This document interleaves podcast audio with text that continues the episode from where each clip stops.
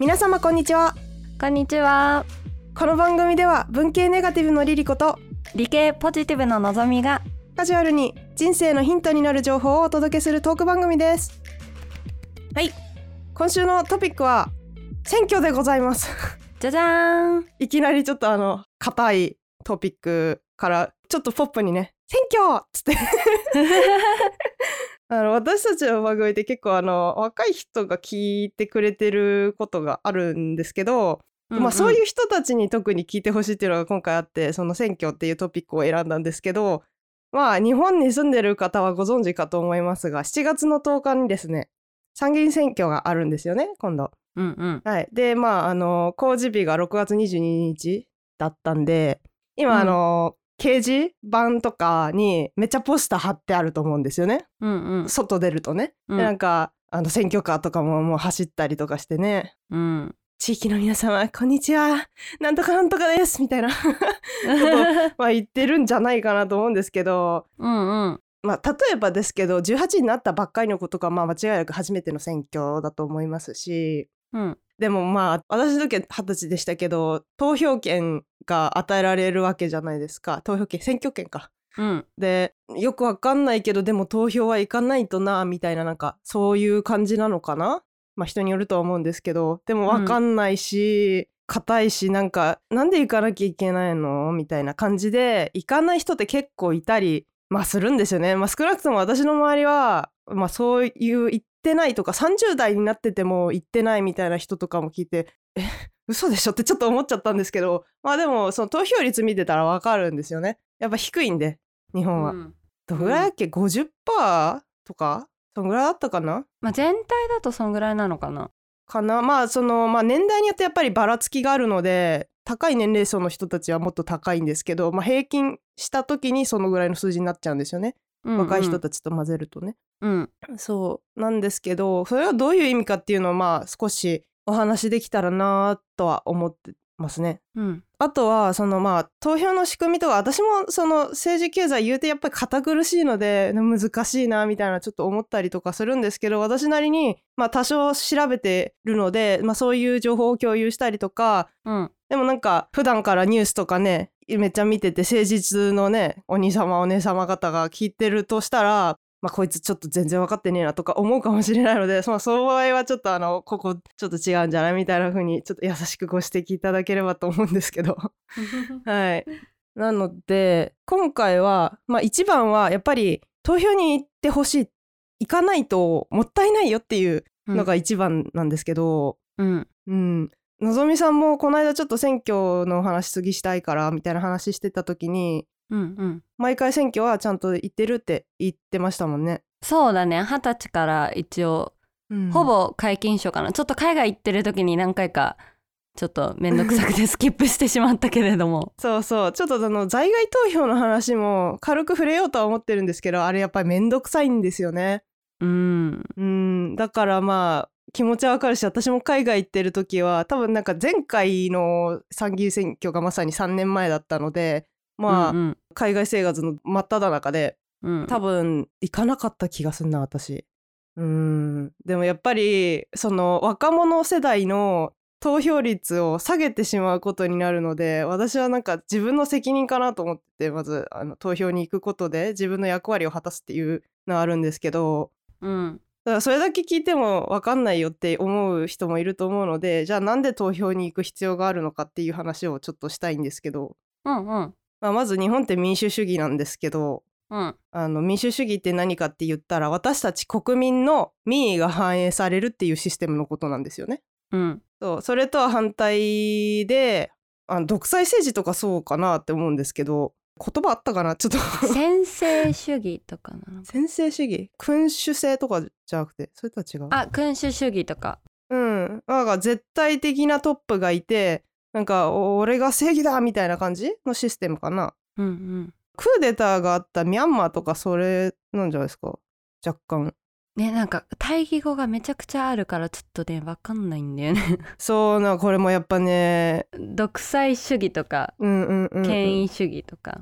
北朝鮮とかもろそれですよね。うん。まあ要はだから国民の民意よりトップの意見が絶対みたいな権力がすごく集中しているような状態が、まあ、民主主義の反対っていう、まあ、そういうちょっと簡単な概念で考えておければいいかなと思うんですけど。だから私たち日本はそうではなくみんなで国を作っていきましょうっていうシステムを取り入れてるのでだからその民意つまり私たちの意見を反映させるチャンスが選挙であり投票っていうことなんだよっていうまずそこが大前提なんですけど。でも私たち権利与えられてても一応なんか行かなくても罰されたりはしないじゃないですか。うんうん。だからまあとても自由というかあの私たち結構本当にあの絶対こうしなきゃダメみたいなのないしうんうん。これまたちょっと別の話になるんですけどロックダウンとかもないなかったんですよね？日本って。うん。であ私はそのコロナでロックダウンの最中にちょうど海外いたのでうん本当に厳しい縛り付けがあってうんうんうん。これはすごいなって思ったので実際でも日本はそれをやってないけどでもなんか周りの雰囲気というか、まあ、結構日本ってそういうそのなんだろうな同調圧力っていうかあみんながやるからみたいなそういうなんか集団的なね行動をする時が結構あると思うんですけどそれによってまあロックダウンに近いような状態になってたとは思うんですけど、まあ、そこがでも日本の特徴というかそういうのあるかなと思うんですがうん。えーちょっと話が ずれましたけどもあ日本って結構自由とか高いのかな多分。だって、まあ、お隣の中国とかは結構縛り付けというか規制が厳しかったりするのでそういうのを見見るとあーなんか私たちはまだ少し自由があるのかなみたいなのはやっぱり思ったりするんですよ私はね。うんとはいえ政治だって正解ないので、まあ、常にその自分たちの意見をフィードバックとして国に見せていかないとなんかないものとされてしまうんですよそもそもね。うんうん投票行かないんだったらああじゃあ私たちで好きなようにしますからねっていうことになりかねないよって話で。でそれがあの一人がやっててもなんか残りのね99%がやってればいいってなるかもしれないけど実際そうじゃないので投票率がねだから5割とかそのぐらいだっていうのを考えると行かなくてもいいやって思ってる人がそれだけ多いっていうことになるので。うんうん。まあそこにはいろんな理由があると思います。やっぱりめんどくさいとかそれどころじゃないとか生きるので大変で投票に行って時間もないしうんうん。勉強する時間もないしみたいな。うんそういうのあるるとは思うんですけど、まあそこに何が足りないかって言ったらやっぱり理解する機会かな。うん。でも高校の時とかに政治経済とか授業あったと思うんですけどうんうん。もう意味わかんなかったです私正直。寝てました。そうでもまあ投票はちゃんと言ってたんですけどとりあえずなんか良さそうなこと言ってるとこに入れときゃいいやみたいな感じは思ってたんで。うん。私も正直適当な部分はあってそれでも投票だけは言っておかないとダメみたいな意識があったのでうんうんうん。常にやってはいたんですけどうん。だって一人一人に与えられた一票なのでうん。その権利を放棄するっていうのはあまりにもったいないことだって私は思うので。そうだね。なんかうん。権利を放棄しているっていうだけだとなんかもったいない感ってあんまりみんな感じないのかもしれないけど、うん。結局選挙をしている選挙に行っている人たちとか、うん。うん。いわゆる圧力団体とかの意見が通りやすくなってしまってるっていう部分では、選挙に行かないっていうことが自分たちに不利になっているイコール、うん。お金持ちが有利になるような政策ばっかり選挙に行くような人たちばっかりのに対しての政策になってしまうっていうことは自分たちにイコール不利になってしまうっていうところもうん少し頭の隅に置けるとちょっとはね行こうかなって気にもなってくれる人がいるかもしれない。そうまさにそれなんですけど投票率が3割ぐらいまで落ち込んじゃうと今度組織票っていうのが通りやすくなってしまうんですよ。うんうん。なのでまあ投票率が下がることで得する人っていうのもいるんですね。うんうんまあそういうことを少し頭の中に留めていただいた上でじゃあなんで組織票が通ると私たちどういう影響があるかっていうとそのまあ組織票だけじゃないですけど、まあ、例えばの話でね自分たちの意見とか自分たち都合のいいような政策を通したいがためにそういうことをする考える人は、まあ、やっぱりいっぱいいるのでうんうんでそうなった時に自分たちの都合のいい政策が通ると逆に私たちに不利になる可能性とかもあるわけですよ。うんうんだからまあそれもそうだしそうじゃなくってもまあ思想っていっぱいいろいろあるので政治でも同じですよその政党によって何を一番重視してるかって本当に違うのでそこはやっぱり知っていこうって思うこと姿勢が必要なのでやっぱある程度勉強はしなきゃいけないかなっていうのは思うんですよね。うんでなんか普段から本とかも読まないし字もそんなになんか読むの好きじゃないみたいな人はそもそもじゃあ仮に興味持ってウェブサイトに行きましたでなんか選挙の候補者のねあのリストとか見て何を言いたいか何を一番大事にしてるかみたいなのを読もうとしたけど漢字いっぱいだし何言ってるか全然わかんないっていう人もいると思うんです。わかりますよすごい。もう読んでてうわ堅苦しいなだるいなとか思ったりしますから。ねやたら漢字多いしね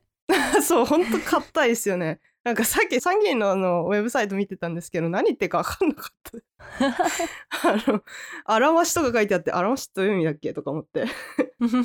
なので、でも、あの、そうは言っても、私たちみたいにやっぱり若い人たちにもちゃんと投票に毎回行ってほしいって思ってる人いっぱいいるので、そういう人たちが一生懸命工夫して、例えばインフォグラフィックスだったりとか、なんか分かりやすい図とか絵とか入れて、少し分かりやすく工夫してくれてるウェブサイトもいっぱいあるので、後で紹介しますけど、そういうのを見てくれたら、まあ、もうちょっと敷居は下がるのかもしれないって思ってます。うん。うん、で今回の参議院選挙うん。の仕組みをね軽く言っとこうかなと思って少し頭の片隅に留めておいていただけたらまあ投票とかね実際行った時に自分がやってること多少は把握できるかなと思うのでうんうん。でまあ今回は参議院選挙でさっきも言ったんですけど3年に1回選挙があるんですよ参議院の選挙って。うんえなんでかっていうと参議院の議員って任期が6年なんですけどうん。定員が264人あ？246人だ。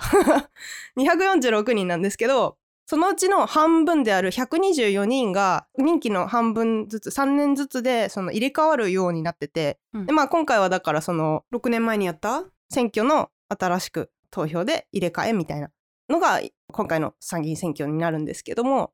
で日本って2つ議員があって衆議院と参議院ですね。うんまあ、衆議院の方が結構権力が強いというか前池上さんの解説がなんかでは参議院って衆議院をなんか見守る立場というかオブザーバー的なポジションみたいなことちょっと言ってたと思うんですけど。うんそう決定権は結構衆議院に集中ししちゃったりとかしてるんですけど、うんそれ衆議院の優越とか言われたりするんですけど参議院がでも大事じゃないかっていうとそんなことは全くなくてやっぱり議員は議員ですし、だから今回も選挙に行きましょうっていうのはそういうことなんですけど。うんうん。まあでも衆議院の方がどっちかっつうと言ってほしいっていうのはありますけど今回はまあ参議院なのでそれは置いといてで実際じゃああの投票所に行きましたってなった時に2つ投票用紙渡されるんですね。うん。1つが選挙区選挙と比例代表の選挙なんですけど、うん。選挙区選挙っていうのは候補者個人同士の争いになるんですよね。うんうん。でまあ全国で選挙区があるんですけどうんうん。定員が74人で,、うん。でまあ、そのポジションを候補者で争うっていう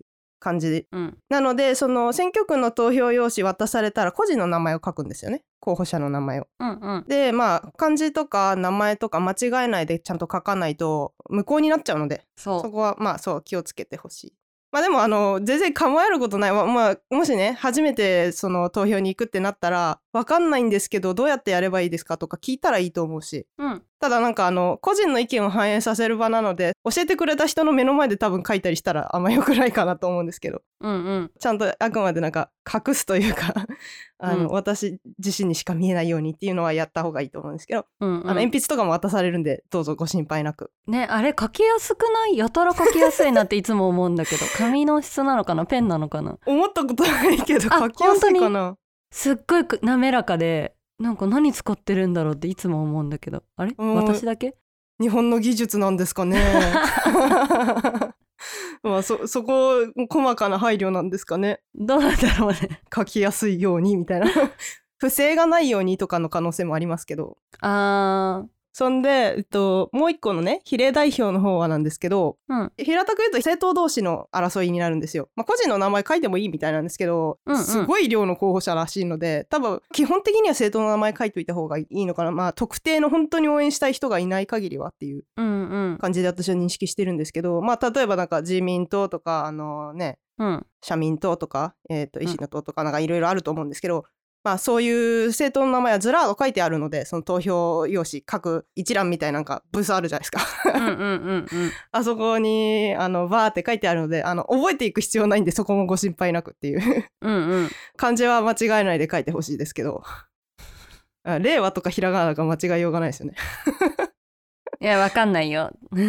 まあ18歳以上だったらちょっとそこは間違えないでほしいですけどね。うんはい。で、まあそこの比例代表はですね、まあさっきも言ったんですけど、政党同士の争いで、で、50人が定員なんですね。うんそこもだから、まあ政党同士で争うっていう感じなんですけど、そうだから、まあ投票用紙2枚渡されて、まあ最初に多分、選挙区の方やるのかな？って書いて、で、うん一回あのー中央にボックスがあるんで、そこにポイ入れて、うん見えないように私は入れてますけど、別に好きなように入れたらいいと思います。うん、まああの、こ俺こうやって書いたぞっつって見せるのは良くないですけどね。うんうん で、書き終わったら次またなんか、えー比例代表の方の投票用紙を渡されるので、今度またまあ書いて、入れて、うん以上です、ありがとうございました。で、終わりです。うんとってもシンプル。うんね3分ぐらいで終わるいつもまあ確かに3分ぐらいかな。うん混んでない時だとねまあ空いてるんだけどいつもうんうんうん。ただなんか私前回、えー結構最近行ったんだけど、なんだったっけあれ？千葉の県知事選挙かなんかだったかな？なんかまああったんですよ。うんうんうん千葉県民だったんで、その時。うんうん。で、投票する以前の問題なんですけど投票用紙を家に忘れて投票所に来ちゃって。投票用紙ってなんて言うんだっけ？正式には。あのはがきで来るやつでしょ？そうそうそうそうそう。投票用紙って言っちゃってますけどなんかあるんですよ正式な名前が、うんうんうん。うんそれを持ってかないと当たり前ですけど本人の認証がしできないので選挙投票できませんよって言われちゃうのでそこだけはまあ忘れずにっていうね。まあ普通に家に届くんですよだから。うん。選挙期間になると。そういうのはがきが届くのでちゃんと見てあの絶対捨てないでくださいね。あれなんかなくてもいけないかったっけ？いけないか。いけるっちゃいけたかな。ただまああのまためんどくさいんでうんうんあるに越したことはないですよね。まあそうだね。あの一人暮らしとかしてる学生さんだと住民票が実家のまんまだったりとかするからちょっとね大変かもしれないけど。うん。確かいけるはず。あそれについてはあとあこの後話そうと思ってたんですけど。じゃあまあ次期日前投票の話しましょうかじゃあ先に。ーうんうん。期日前投票って私毎回やってるんですけど実は。投票日に行くと絶対混んでるんでそれが嫌なんで、うんうん。だから投票所に行くんですけど朝の8時から夜の8時ぐらいまでだったかな。なんかその選挙日の前の、えー1週間ぐらい？ちょっとごめんなさいちょっとぼんやりしちゃってるんですけど、まあ、何日か前から期日前投票受け付けてるんで、まあ、その間に行けばもう本当に誰もいない空いてるんで場所によると思いますけどね東京みたいに人口の多いところはそれでもちらほら人はいるかなとは思うんですけど、まあ、基本でも投票日よりは少ないと思っといてよいいかなと思うんで。で、まあそうすればスムーズに進みやすいし、その理由書かなきゃいけないんですよ、期日前投票って。うんでも理由何でもいいんで、思いついたのを書けばいいと思います。コロナで混雑するのを避けるためとか、なんか旅行とか仕事とか、もう何でもいいと思います。うーん空欄でもいいって書いてる人いたんですけど、私は書いてます、毎回。えそうなんだね、うん。期日前行ったことないから。えー、そうすごいよね。えー、すごい。偉っ 期日前しか行ったことない私、うん、わざわざなんか指定された日に行くのがめんどくさくて。確かに。最近はなんですけど住民票移してなかったけどずっと東京に住んでたんで投票ある時いちいち千葉に行かんなきゃいけなくてあー。そうなった時に日曜日に指定された日にわざわざ行くのめんどくさいし週末に行きたくないっていうのがあったんでまあそういうのもあったんですけど。あーなるほどね。うんまあ普通に千葉にいた時から期日前でしたけど私は。やっぱ週末に外出たくないっていう。うん。うん、であのささっき言ってた不在者投票の話なんですけど不在者投票はまあ私も実はそれをやるかもしれないって今思ってるんですけどうん不在者投票っていうのは選挙期間中に本来自分がいる場所今住んでる場所とは別の場所にいて開票までに投票ができない人が対象なんですよ。例えばだからし出張の最中に選挙やんなきゃいけないとかうんまあさっき言った例えばまあ上京してきてでも実家にまだ住民票があるとかうん。まあそういう人が対象になるんですけど実は私はそのケースではちょっとないんですけどあの住民票なんですけどその本当つい最近私住民票変えてうん。都民になったんですよね。うん。そう東京に魂を売ったんですけど。あちょっとこれ余談ですけどあの千葉から出る時に千葉のことたまには思い出してねっていうなんかちょっとエモい紙一枚いただきまして。ええ忘れないよ千葉くん好きだよっつって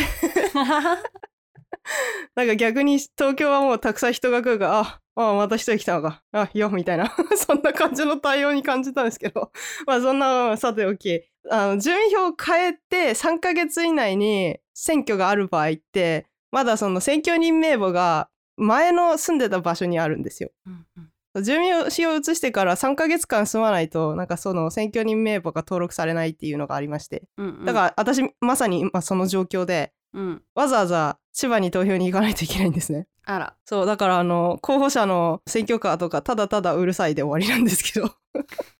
あの逆に、でも前回もそうだったんですけど、候補者がそのその場にいないから分かんないんで、投票のちょっと前ぐらいに NHK とか新聞とかで候補者ちらっとチェックするしか方法がなくて、掲示板とかないから、その地域の。うんうんまあそういうのはちょっとありますけど、それぐらいの下調べはね、まあ言うてしまえばね、30分とかもっと短くてもなんかさらっと見るだけだったらもう10分とかでもこと足りると思うので、うんまあチェックぐらいはしないと、誰でもいいや、ぽいはちょっとさすがになと、あの民意を反映するものなので。そうだねうん。まあまず調べる、ハードルを下げるために10分って言ったんですけど、まあ10分でもいいですよ、もう。とにかく知ろうとすることから始めたらいいかなとは思います。で、まあ不在者投票なんですけど、どうやるかっていうと、私ちょっとやったことないのでわかんないんですけど、方法書いてあるのをちょっと調べたので、そこを引用させていただくと、住民票のある地域、まあ私の場合は住民票を移してますけど、その前の住んでた地域のことですね、の不在者投票の請求書を入手するっていう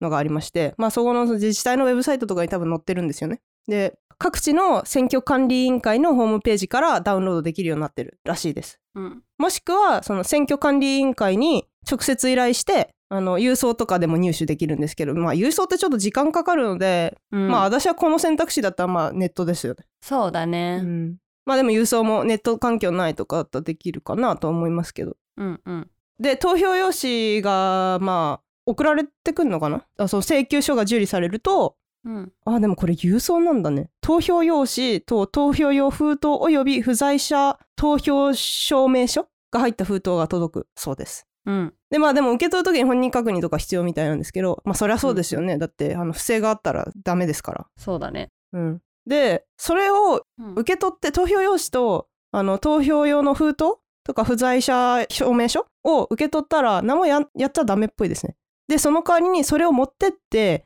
でその自分の滞在してる地域の不在者投票所に行って投票するそうです。うーんだからまあ事前に書いちゃダメですね。そうするとなんか、多分書くと無効になっちゃうんで気をつけた方がいいと思います。おおうん。でもなんかやっぱりね、事前準備が必要なんで、もう選挙期間になったら、よし、もう早めに準備しようってならないと、例えばなんかまあ7月10日なんで、7月の8日ぐらいに、あ、不在者投票ちょっと今からやりたいっつったら多分間に合わない気がします。うんそう。だからまあ、うちの場合は千葉なんで別になんかそんなに、あーちょっと、だるいなぐらいの感じで、まあ、さっと行って帰ってこれる距離ではあるんですけど、例えばこれが沖縄から東京に上京してきましただったら、ちょっとね、7月8日に、あ、不在者投票もできない。あ、でも今から沖縄帰るのちょっとマジで無理だな、みたいになっちゃうと、まあ結局行かないっていう風にしかならないじゃないですか。そうだねそう、だからまあそこら辺は知っておくことで、まあ対処はある程度できるのかな、みたいなのは思いますね。うんうんあのまあやり方多分わからないと思うので一応私が参考にしたサイトとか載せとこうかなと思うのであの気になる方は見てみてください。ぜひでもう一個なんですけど在外投票ちょっとさっきちょっと言ったと思うんですけど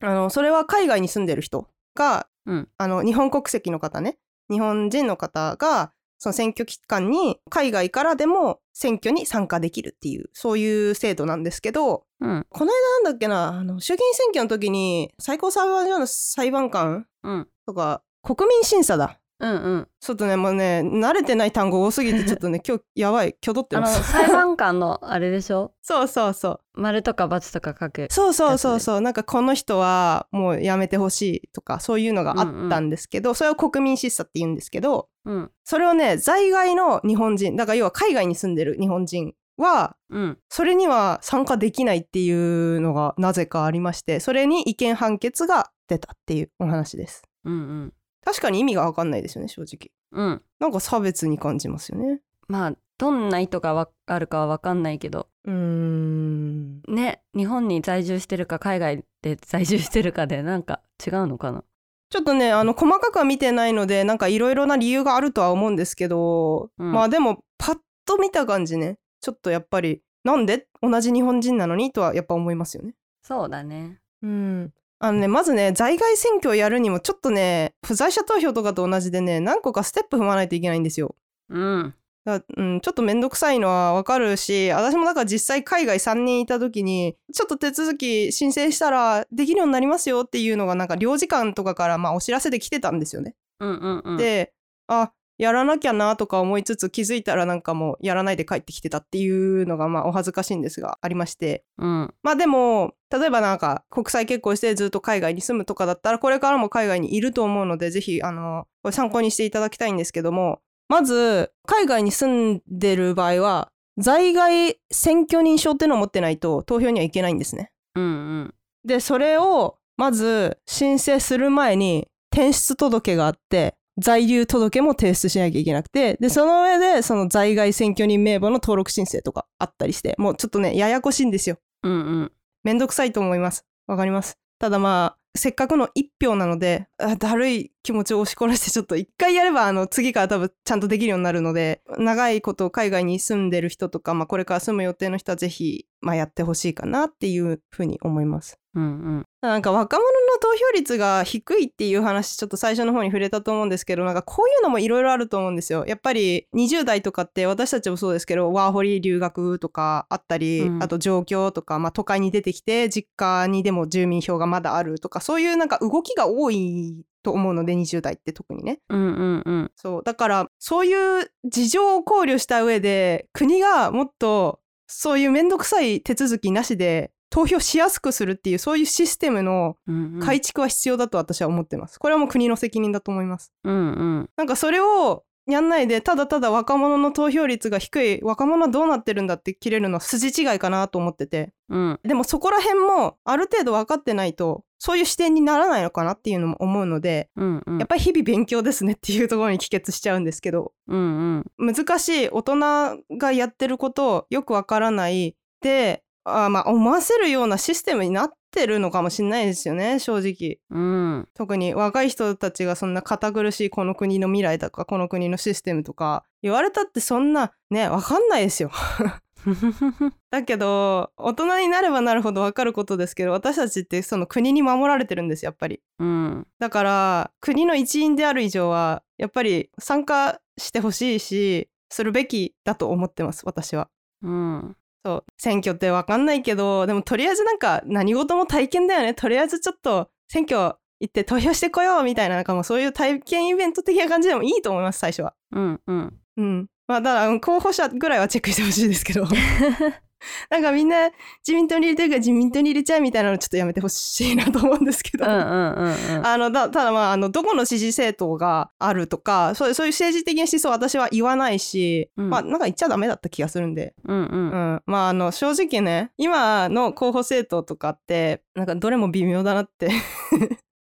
思うんですけどそれでもあの私たちがそもそもだからどれに選んでいいか分かんないけどでも票に入れることで例えば分散したらそれによってうわ割れてる。一党だけがめちゃくちゃ抜きん出て強いとかいうわけじゃないんだなみたいな。そういう風に反映されたりするのでで向こう側も考えたりするんですそれによって。うん。もうもっと言うと若者の投票率が上がるだけでもあ若者が政治に興味持ってきてるっていう風になるんです。そういうことなんです、私が言いたいのは。うんうん。もうだから投票に行くだけでいいんです極論票を使ってください。自分の一票を無駄にしないでください。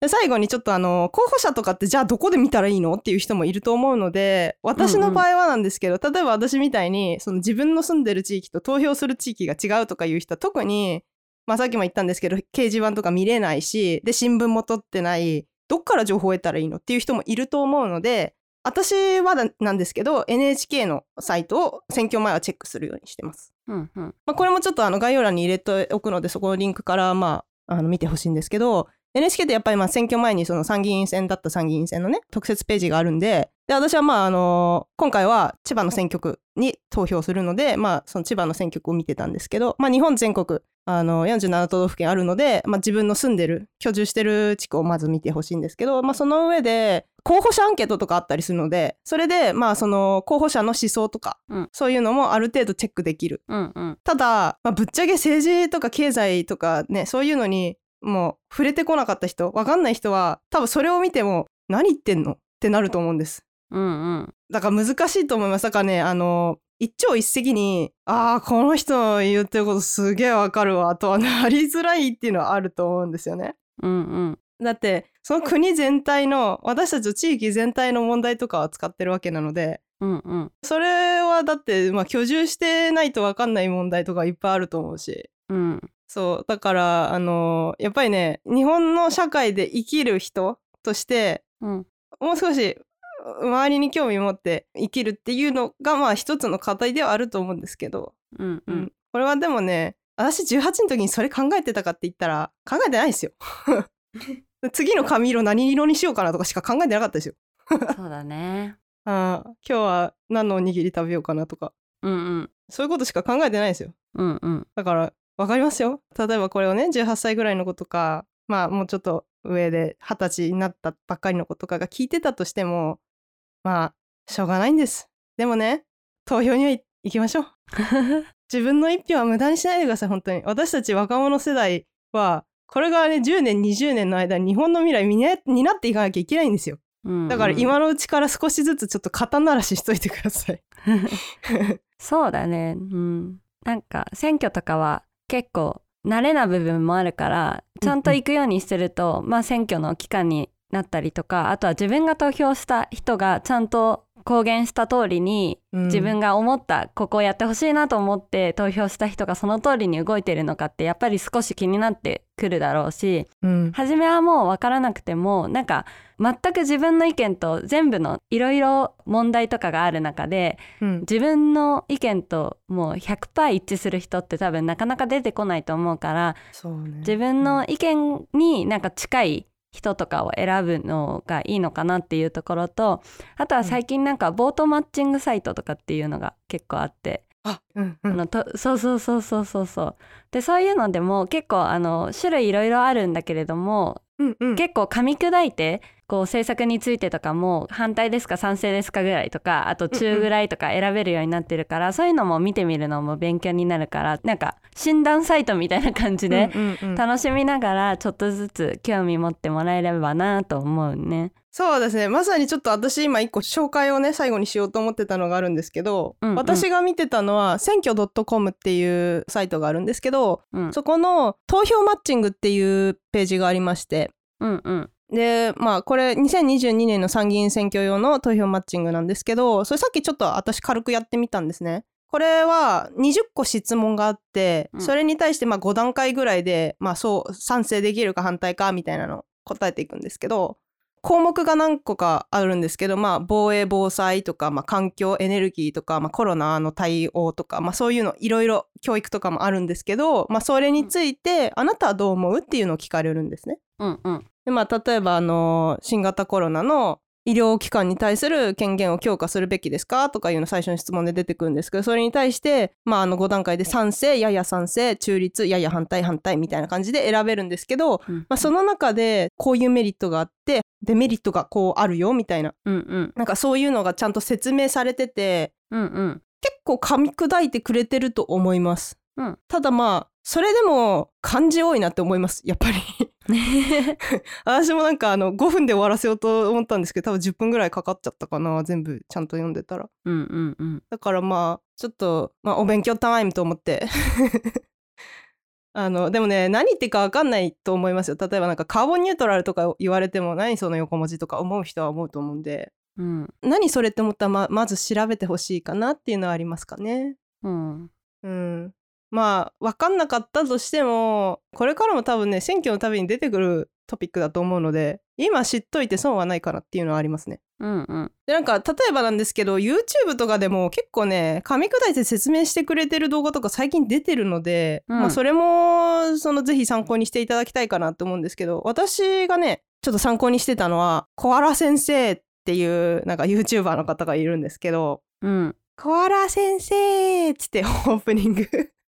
多分ねこういう私たちみたいな若者向けに噛み砕いて説明してくれてるっていうのが多分趣旨だと思うのですごいゆっくり話してくれてて、うんうん。でそう時事ネタをすごい扱ってくれるので私は結構見てますねこのチャンネル。うんうん。であの今回もその参議院選挙のこととかあとはまあそもそもせん政治って何っていうところから説明してくれてるのでそれもまあまあ眠くなりますけどなんか私あの仕事終わりに頭ほとんど働いてない時にそう政治の仕組みの動画見たんでちょっとなんか白目向いてたんですけど半分、